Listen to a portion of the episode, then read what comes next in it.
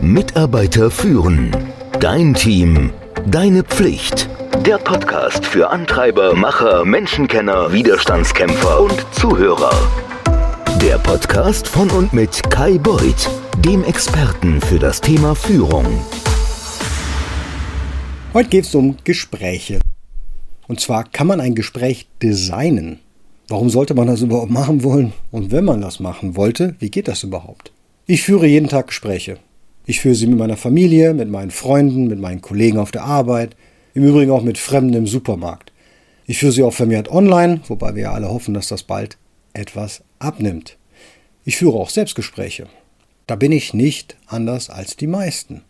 Und was haben diese Gespräche allgemein?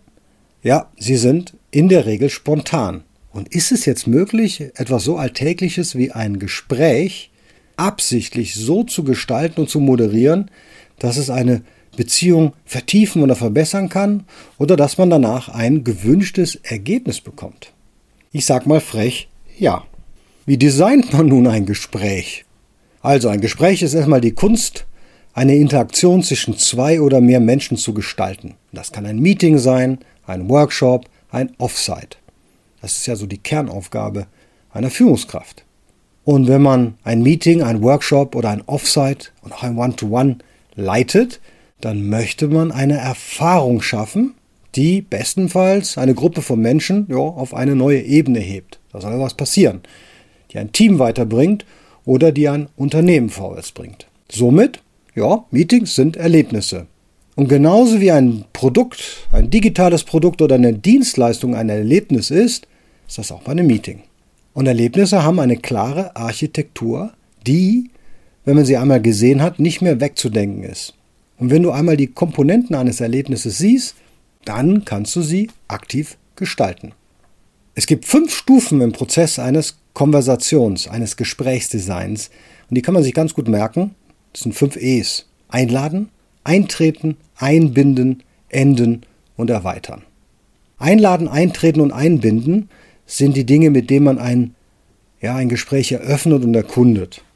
Das sind die Anfangs- und Mittelstufen des Gesprächs zu sein. Es ist wichtig, mit dem Einladen zu beginnen, also deinen Gesprächspartner in das Gespräch einzubinden. Wenn du jemandem etwas aufdrängst, dann wird es abgelehnt. Wenn du aber einen Weg findest, ihn einzuladen, dann bist du auf einem guten Weg, dass es ein gutes Gespräch wird. Was macht man da? Naja, was du dafür brauchst, ist, dass du erstmal ein, wie es so schön heißt im Englischen, Big Picture. Worum geht es denn überhaupt? Damit der andere ein Gefühl bekommt, was denn hier diskutiert werden soll. Es gibt keinen Grund, dass der Inhalt oder das Thema eines Gesprächs ein Geheimnis bleibt. Schlechtestenfalls löst es nämlich unnötig Ängste bei deinem Gegenüber aus oder im Meeting. Das ist auch der Grund, warum SMS oder E-Mail von jemandem, in der nur steht, oh, wir müssen reden, ganz schön viel Angst auslösen kann. Der Empfänger hat nämlich keine Ahnung vom Inhalt oder der Bedeutung und jetzt fängt er an zu grübeln und macht sich Gedanken. Im seltensten Fall ist das positiv. Es ist auch unwahrscheinlich, dass jemand zu einem Gespräch kommen möchte, wenn die Person gar keine Ahnung hat, was besprochen werden soll. Lass uns mal treffen? Nein, das macht keinen Sinn. Also, du musst sie anlocken. Du musst deine Absicht mit ihnen teilen. Dann hast du große Chancen, dass dein Gegenüber, mit dem du ein Gespräch führen möchtest, bereitwillig mit dir dieses Gespräch führen wird und dass er sich auf das Thema einlassen möchte. Dann kommen wir zum Enden und Erweitern. Also das Gespräch muss ja irgendwann mal einen Abschluss finden. Und daran hapert es sehr oft. Nicht nur in Meetings, auch in Gesprächen. Man geht auseinander, hat was besprochen, aber es war halt nur irgendwie Larifari, oder? Ohne ein absichtliches Ende kann es sein, dass sich auch ein gutes Gespräch unangenehm oder sinnlos anfühlt. Du musst also den Ausstieg, den musst du geschickt gestalten. Du musst dir überlegen, in welchem emotionalen Zustand du abschließen möchtest. Du musst sicherstellen, dass du ja, alle positiven Ergebnisse wiederholst und überlegen, was sind denn die nächsten Schritte oder was sollen die nächsten Schritte sein? Und indem du dir über die nächsten Schritte im Klaren bist und diese auch kommunizierst, hilft es dir und deinem Gegenüber, die Erfahrung des Gesprächs oder das Meeting über die eigentliche Tatsache hinaus zu verlängern. Du schaffst sowas wie eine nachhaltige Wirkung. Also, ich fasse nochmal zusammen. die fünf Stufen für den Prozess eines Gesprächsdesigns. Einladen, eintreten, einbinden, enden und erweitern. Wobei einladen und erweitern sicherlich die wichtigsten Punkte sind. Kommen wir zu einem zweiten Punkt eines sehr, sehr wichtigen Gesprächs, das man als Führungskraft führen sollte und auch wollte, ist nämlich, ich bin auf der Suche nach ehrlichem Feedback. Das ist ein Gespräch, was man auch unbedingt designen muss, wo man planerisch vorgehen muss. Denn wenn man einfach nur nach Feedback fragt, ist die Wahrscheinlichkeit, dass man ein ehrliches oder kritisches Feedback bekommt, nicht besonders hoch. Und das schwierige Feedback, das man bekommen kann, wenn sich Teilnehmer unsicher fühlen, wenn sie sich verletzlich zeigen und ihre ungeschminkten Gedanken anbieten, das kommt nicht einfach so. Um dieses psychologische Dilemma zu umgehen, habe ich folgendes Kritikformat, also Gesprächsdesign entlang einer, ja, tatsächlich einer Blume kennengelernt, und zwar einer Rose. Das ist aber jetzt echt nur eine Metapher und damit man es sich einfacher merken kann. Und der Schlüssel zur Effektivität ist, dass jeder gebeten wird, die drei wesentlichen Komponente einer Rose zu identifizieren. Das ist die Metapher. Erstmal die Blüte, die Rose an sich, dann die Dornen und dann die Knospen. Und alle drei stehen für etwas, ja logisch. Es beginnt damit, das Positive zu identifizieren, also die Rose, die Blüte, das, was funktioniert. Gibt Vertrauen, dass es etwas gibt, was gut läuft. Und dann kann man sich in Richtung der Dornen bewegen. Die sind auch notwendig, in dem, was vielleicht nicht so funktioniert. Und ganz zum Schluss muss da nochmal sagen, ja, dann gibt es die Knospen. Was ist eine Knospe? Das ist eine potenzielle Blüte. Und es ist ein kleiner Samen, könnte man sagen. Und zwar ein Samen des Guten, einer Idee oder ein Konzept. Und mit etwas Nachdenken und Entwicklung kann sich diese Knospe auch in eine Blüte verwandeln. Mit anderen Worten, Knospen sind neue Ideen, Verbesserungen oder Erweiterungen zu Ideen, die schon auf dem Tisch liegen. Da gibt es zwei Arten, wie man das durchdacht und mit mehr demokratischer Beteiligung gewährleisten kann, dass das funktioniert, wenn das jetzt nicht im One-to-One -One ist. Erstens, ich hänge nach einem Meeting ein Flipchart auf und ich möchte gerne wissen, wie das Meeting gelaufen ist. Und dann habe ich genau diese drei Begriffe, Blüte, Dorne und Knospe, auf dieses Flipchart geschrieben. Man kann das auch digital machen mit einem Google Doc, aber das weiß der inzwischen. Und dann können die Teilnehmer alle langlaufen und ihre ja, Feedback-Punkte auf dieses Flipchart schreiben.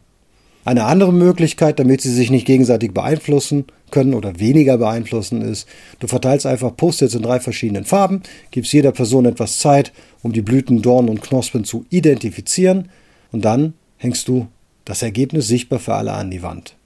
Und je öfter du das machst, desto mehr wirst du ausgewogene Kritik erhalten. Am Anfang ist es immer ein bisschen holprig. Auch machst du es deinen Mitarbeitern, die eine Tendenz zum Positiven, aber besonders auch die, die eine Tendenz zum Negativen haben, viel einfacher. Weil sie sich jetzt ja konzentrieren müssen und müssen überlegen, okay, ich habe jetzt hier alles, was mir nicht gefällt, den ganzen Schrott habe ich aufgeschrieben, aber was ist denn eigentlich, was mir gerade gefällt? Oder was sollten wir weiterhin so machen? Oder wo ist denn etwas, was mir irgendwie fehlt? Das ist eine Möglichkeit, wie du ein Feedback designst, ein Gespräch designst, das dich weiterbringt. Eine etwas schwierigere Situation, zumindest beim ersten Mal, ist es auch, wenn du die Menschen etwas zeichnen lässt. Also ich bin Ingenieur, im Studium habe ich gelernt, hast du von Ahnung keine Spur, mal dir eine Planfigur. Auf Deutsch heißt das, wenn du vor einer riesigen Excel-Tabelle sitzt und kannst einfach nicht erkennen, wo ist denn da das Cluster, dann füge einfach mal die Punkte in einem Chart zusammen. Und so können physische Zeichnungen helfen, Gespräche zu starten und deinen Mitarbeitern neue Informationen zu entlocken. Also ich bitte manchmal Mitarbeiter oder Kunden auch, ein Bild von ihrem Problem oder was auch immer das Thema ist, zu skizzieren. Und der Akt des Zeichnens komischerweise entspannt, weil er sie oder uns alle an unsere Kindheit erinnert. Und es ist eine einfache Erfahrung, die Spaß macht. Dann kann man die Bilder an die Wand hängen und in der Gruppe, im Team besprechen. Und diese Bilder bieten eine erstaunliche Fülle an Informationen und Daten, die man im Laufe der Zeit des Meetings durcharbeiten kann. Und sie bringen Informationen zum Vorschein, die vielleicht nicht aufgetaucht wären, wenn das Gespräch nur mündlich stattgefunden hätte. Die letzte Version, über die ich ganz am Anfang gesprochen habe, sind die internen Gespräche. Und ich meine jetzt die Selbstgespräche. Es ist wichtig, dass man das macht. Als Führungskraft habe ich viel Zeit bekommen zu reflektieren. Ich bekam viel Feedback von meinen Führungskräften. Und ich habe viel darüber nachgedacht, was ich getan habe und noch viel mehr, was ich nicht getan habe. Es hat etwas Meditatives, in sich zu gehen, in Ruhe, die äußeren Einflüsse mal auf sich wirken zu lassen und zu überlegen. Das ist jetzt keine Meditation im klassischen Sinne, wo man alles loslässt und die Gedanken kreisen lässt, sondern etwas Zielgerichtetes zu machen. Und diese Art von Gespräch, dieses Selbstgespräch, das ist regelmäßig notwendig, damit du reflektieren kannst, weil die Reflexion macht aus dir erst eine ganze Führungspersönlichkeit. Dich immer wieder mal auf den Prüfstand zu stellen. Das heißt, dich zwar in Frage zu stellen, aber das Ergebnis deines inneren Gesprächs muss jetzt nicht sein, dass du alles falsch gemacht hast. Das kann das Gegenteil sein. Du kannst sagen, ja, ich denke jetzt nochmal drüber nach. Nein, das war richtig und das war gut. Also, ob du nun ein Selbstgespräch führst, ob du ein Gespräch mit jemandem führst, du kannst diese Gespräche bewusst designen und formen, damit du das Ergebnis bekommst, was du haben willst. Und frag dich mal, wo kannst du das als nächstes und am besten einsetzen.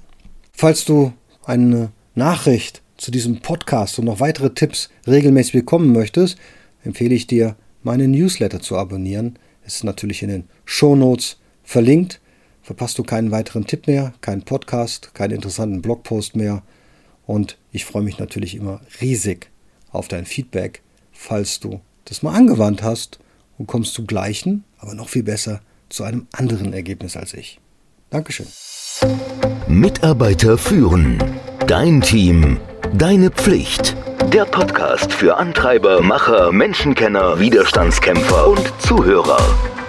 Der Podcast von und mit Kai Beuth, dem Experten für das Thema Führung.